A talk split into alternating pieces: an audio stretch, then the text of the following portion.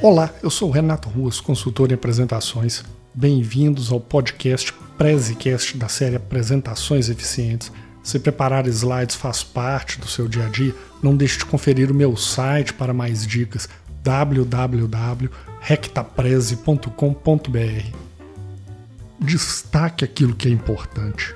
Em uma apresentação, precisamos sempre ajudar a nossa plateia destacando aquilo que é realmente importante no slide. Em outras palavras, precisamos guiar a nossa audiência na conclusão que nós queremos comunicar. Uma apresentação ela pode ter vários objetivos. Pode ser uma apresentação de vendas para um potencial cliente, pode ser um conteúdo didático que vamos apresentar em um treinamento, pode ser atualização, um status de um projeto, enfim, vários outros tipos de apresentações.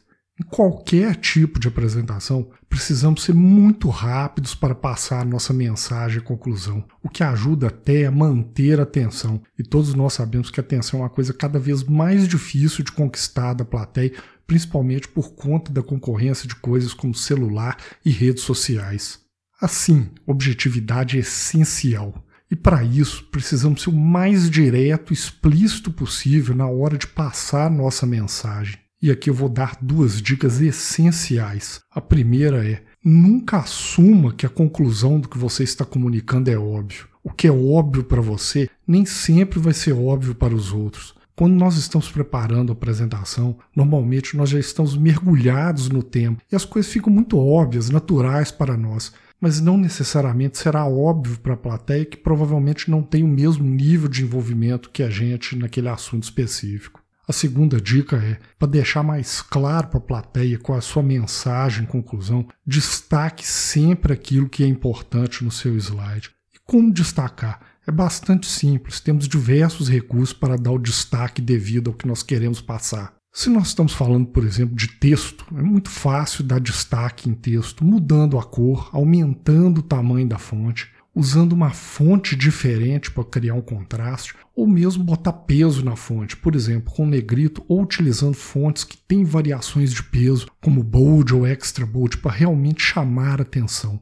Se nós estamos apresentando um gráfico, também é bem tranquilo de dar destaque. Nós podemos destacar a curva que nos interessa ou aquela que é a mais importante, numa comparação, por exemplo, pode ser o meu produto comparado aos demais concorrentes. Então eu preciso dar destaque naquela informação que eu quero chamar a atenção. E um gráfico é muito simples. Você pode dar um destaque, por exemplo, mudando a cor num, seja um gráfico de linha, seja um gráfico de barras, para que fique diferente dos demais. Se for um gráfico de linha, você pode mudar a espessura da linha, por exemplo, para ela ficar com mais peso e chamar atenção. E vale lembrar aqui, nem toda linha ou toda barra precisa ser colorida. Você pode deixar tudo cinza, sem graça e botar uma cor somente naquela que precisa ser destacada, seja uma barra, seja uma linha para chamar a atenção, por exemplo, do seu produto, do seu projeto ou aquilo que você está apresentando e tentando comunicar. Agora, se você está usando uma tabela, também é bastante tranquilo. Você pode destacar uma célula para a qual você quer chamar atenção, um valor específico da tabela, ou você pode dar destaque em toda uma linha da tabela, ou mesmo uma coluna inteira, colocando numa cor diferente. E finalmente, podemos sempre dar destaque também escrevendo a nossa conclusão, deixando ela escrita explicitamente no seu slide na tela, obviamente respeitando a ideia de sempre manter pouco texto no slide. E para terminar, vale chamar atenção para uma nota importante. Destacar não é chamar a plateia de burra ou então infantilizar a nossa audiência, e sim guiá-los na direção correta e evitar desvios desnecessários ou discussões sem sentido. Se a conclusão não fica muito clara, as pessoas podem querer chamar atenção para outros pontos, levar a sua apresentação para outro caminho. Quando a gente chega e coloca e demarca o nosso território para onde estamos indo, fica mais fácil da plateia seguir e evitar tempo perdido com discussão que não vai agregar nada. Resumindo, nós temos que ser sempre objetivos e rápidos para comunicar a nossa conclusão e capturar a atenção da nossa plateia. Um caminho é não ter vergonha em destacar aquilo que é importante para não dar margem para outras interpretações, para ficar muito claro na cabeça da plateia. E finalmente, lembre-se do que eu disse: o que é óbvio para você nem sempre vai ser óbvio para as outras pessoas. Curtiu o episódio? Então confere mais uma dica não deixe de conhecer o meu mini curso gratuito sobre apresentações.